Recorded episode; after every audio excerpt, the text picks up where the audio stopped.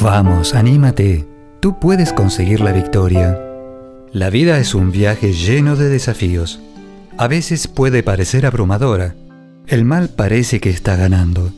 Pero cuando caminamos con Jesús, en el poder del Espíritu Santo hacia el destino que Dios Padre creó para nosotros, los resultados son mejores de lo que podemos pedir o imaginar. ¿Estás listo para un encuentro con el Señor? Entonces, únete a nosotros en Camino al Cielo por Terry Modica de Good News Ministries, gnm-es.org, traducido al español y grabado por Graciela Ramos. ¿Cómo te sientes cuando alguien que ha sido hiriente, cruel y moralmente corrupto es golpeado por una penuria que lo hace sufrir?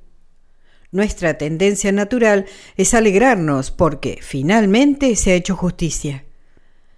Jesús se refiere a esto en Lucas capítulo 13, en los primeros nueve versículos. Él desea que comprendamos que no podemos decir que verdaderamente alguien es un pecador, incluso si esa persona está haciendo más daño que cualquier otra persona, si es anticristiano o es claramente un malvado. ¿Por qué? Porque cada persona ha sido creada imagen de Dios, incluso los peores. Aquellos que muestran una actitud opuesta también son amados por Jesucristo, que murió por ellos. Es una tragedia que no vivan como la persona que Dios pensó que fueran, porque esto daña a los demás, pero será una tragedia peor si nadie los invitara a volver a sus vidas a Cristo, amándolos como los ama Él.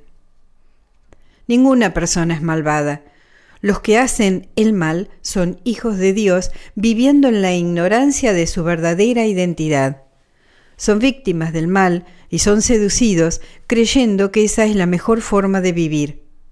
No comprenden que pueden ser sanados por aquel que, no teniendo pecado, conquistó al mal para su redención. Deberíamos sentir lástima por ellos. Deberíamos sufrir con Jesús por la tragedia que persiste en sus almas. Cuando no nos preocupamos lo suficiente como para dolernos por la destrucción interna de una persona, estamos pecando. Estamos ignorando lo que Jesús hizo por ellos en la cruz. Y estamos dañando nuestras propias almas.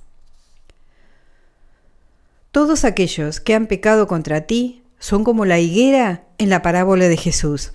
Y permíteme que te lea esta parábola. Jesús dijo, había una vez una persona que tenía una higuera plantada en su patio y cuando llegó en busca de fruta no encontró ninguna. Entonces dijo el jardinero, durante tres años he venido a buscar frutas en esta higuera, pero no he encontrado ninguna, por lo tanto, córtala. ¿Por qué deberíamos cansar la tierra si no? Pero el servidor respondió, Señor, déjala un año más, y yo cultivaré la tierra a su alrededor y la fertilizaré. Si no da fruto en el futuro, la cortarás. Si aún tienes acceso a aquellos que pecan contra ti, Jesús desea que cultive su tierra. Él desea que fertilice sus almas con amor y con la verdad del Evangelio, con tus propias acciones, y cuando estén listos, también con tus palabras. Él desea darles una amable pero obvia invitación a crecer en la dirección correcta. Fíjate que Jesús no quiere que mantengamos un árbol muerto y desintegrándose en el jardín para siempre. Luego, y sólo luego, de haber hecho todo lo posible, si el pecador no desea cambiar, el mejor cuidado que podemos dar al jardín en general es cortar ese árbol. Eso podría implicar apartarse o llamar a autoridades para intervenir. Eso es dejar que el pecador coseche lo que sembró. Eso también es amar. Cuando el fertilizante no produce buenos frutos, un árbol muerto necesita caer al piso y convertirse en abono que enriquezca el suelo para un nuevo comienzo. Entonces, pensemos en estas preguntas. ¿Quién ha sido tan dañino para ti que quisieras que Dios lo castigara? ¿Puedes sentir pena por él? ¿Puedes orar a Dios para que le haga el bien? Si no es así, lleva esto al sacramento de la reconciliación y pide ayuda a Dios para sentirte más interesado en esa persona. Así te encontrarás liberado de la ira y el dolor que te ha tenido cautivo. Piensa en estas preguntas como alimento para tu mente.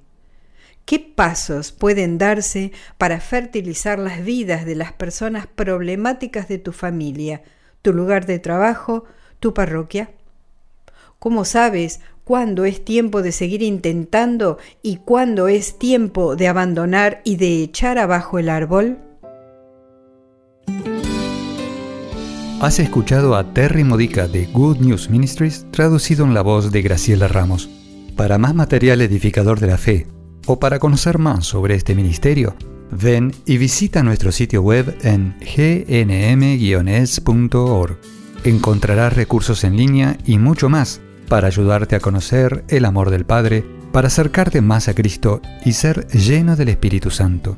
Visita hoy gnm-es.org.